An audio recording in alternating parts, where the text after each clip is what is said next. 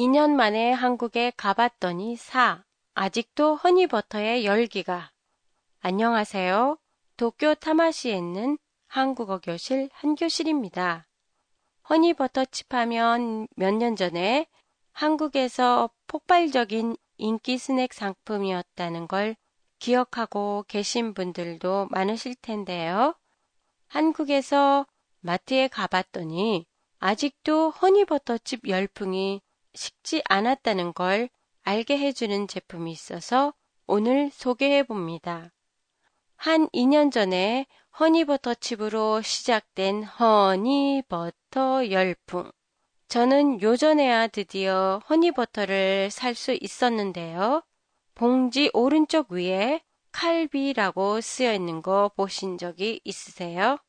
일본 회사 이름이 왜 쓰여 있는지 궁금해서 찾아봤더니 제조사와 일본의 칼비는 합작회사이었어요. 그래서 허니버터칩이 일본 칼비사의 시아와세 버터의 한국판 제품이 아니냐라는 얘기도 나왔다고 하네요.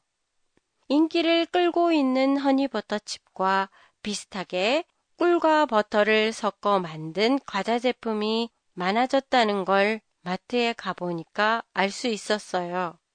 실제로 제가 마트에서 허니버터 글자만 보고 허니버터 칩인 줄 알고 아무 생각 없이 두 개를 카트에 넣었다가 나중에 포장을 보니까 그 중 하나가 허니버터 꼬마포라고 쓰여 있었어요.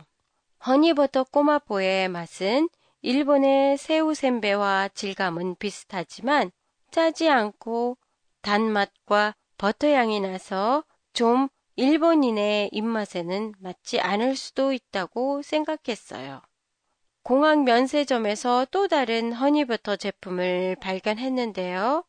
아몬드 표면에 허니버터 소스를 섞어서 만든 허니버터 아몬드예요.